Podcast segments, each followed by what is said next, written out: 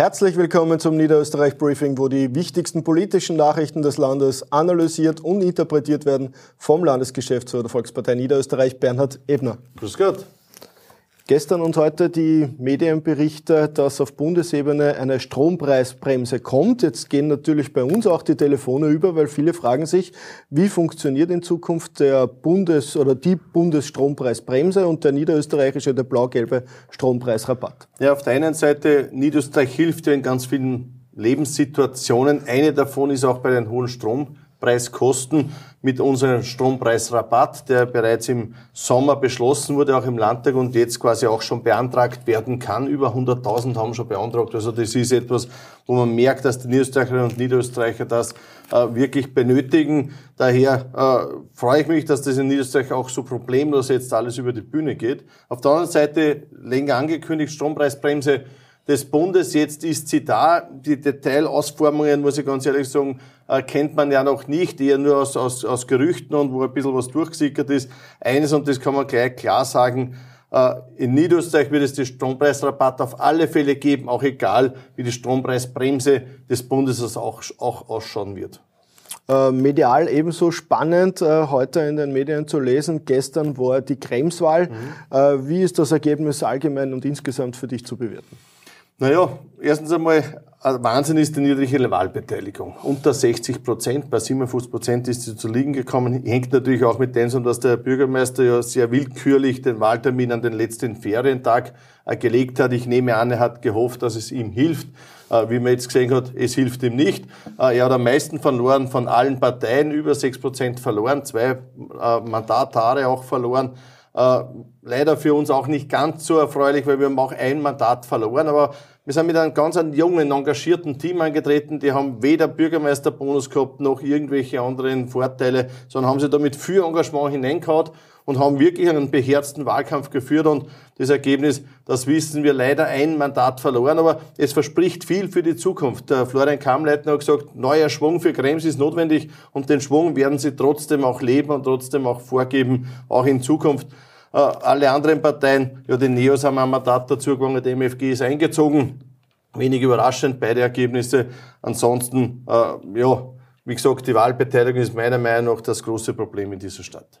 Jetzt kann man natürlich über das eine oder andere Hoppala oder die eine oder andere Bosheit im Wahlkampf hinwegsehen.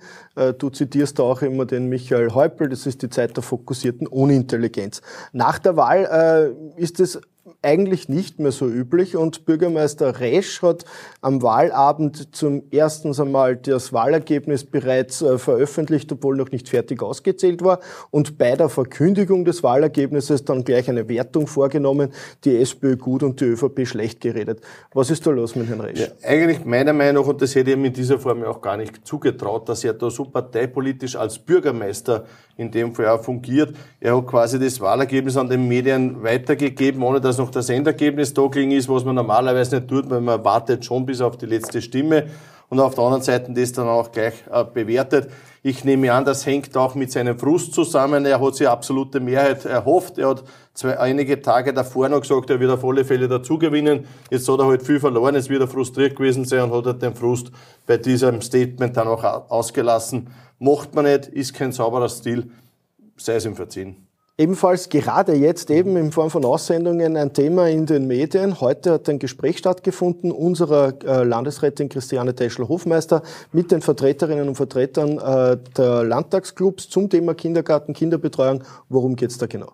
Naja, wir arbeiten ja schon länger an einem äh, Kinderbetreuungspaket. Das ist ja bekannt und jetzt geht's quasi in die finale Phase.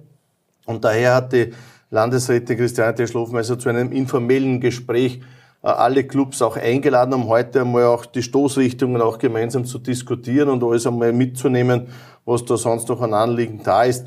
Klar, wir sind auch halb so vor der Wahl. Dadurch versucht ja jeder jetzt da, der, der möglichst schnell da mit irgendwelchen Botschaften rauszugehen, äh, teils äh, fundiert, teils weniger fundiert.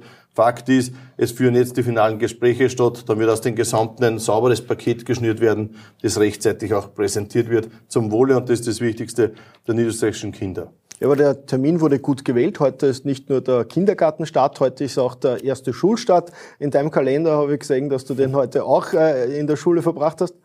Ja, Schulstadt ist. Es geht wieder los in den Schulen in Niederösterreich, sei es in der Volksschule, da bin ich jetzt auch dabei, sei es in der Mittelschule, in den Gymnasien, überall war heute Schulstadt.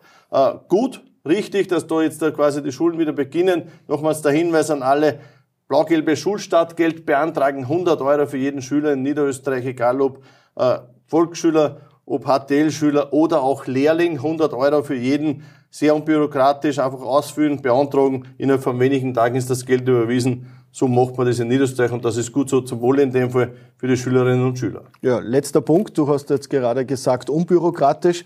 Äh, was empfiehlst du den Niederösterreicherinnen und Niederösterreichern, die sagen, ich kenne mich da überhaupt nicht aus, da gibt es so viele Förderungen, ich brauche Hilfe, um eine Förderung zu beantragen? Ja, denen empfehle ich, dass sie nächsten Freitag zu einer Bezirksgeschäftsstelle der Volkspartei kommen.